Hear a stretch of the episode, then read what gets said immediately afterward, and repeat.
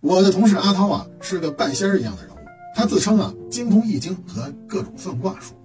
这有一天呢，中午的时候呢，我就在公司啊填那个一张当天晚上开奖那个双色球的彩票。阿涛呢就神秘兮兮的就走过来跟我说：“哎，哥们儿，我呀跟你说一组号，这组号今天晚上你肯定能中大奖啊！嗯，就告诉你，别人别别说啊。”我听他这么一说呢，就有点纳闷，有点吃惊。我就问他：“哎，你怎么知道今天晚上的中奖号码呢？”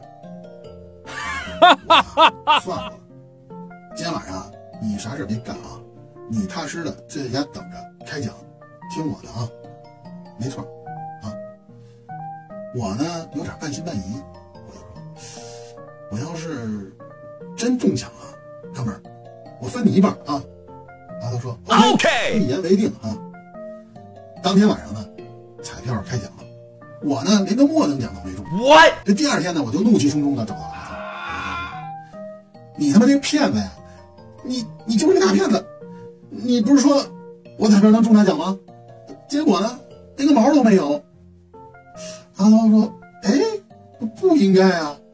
我算的卦每次都挺灵的呀。哎，这昨天晚上开奖之前你干啥去了？”我说我我我吃饭去了，我就去那个必胜客，我点了一份那个芝士披萨呀，吃完饭我就回家了，咋了？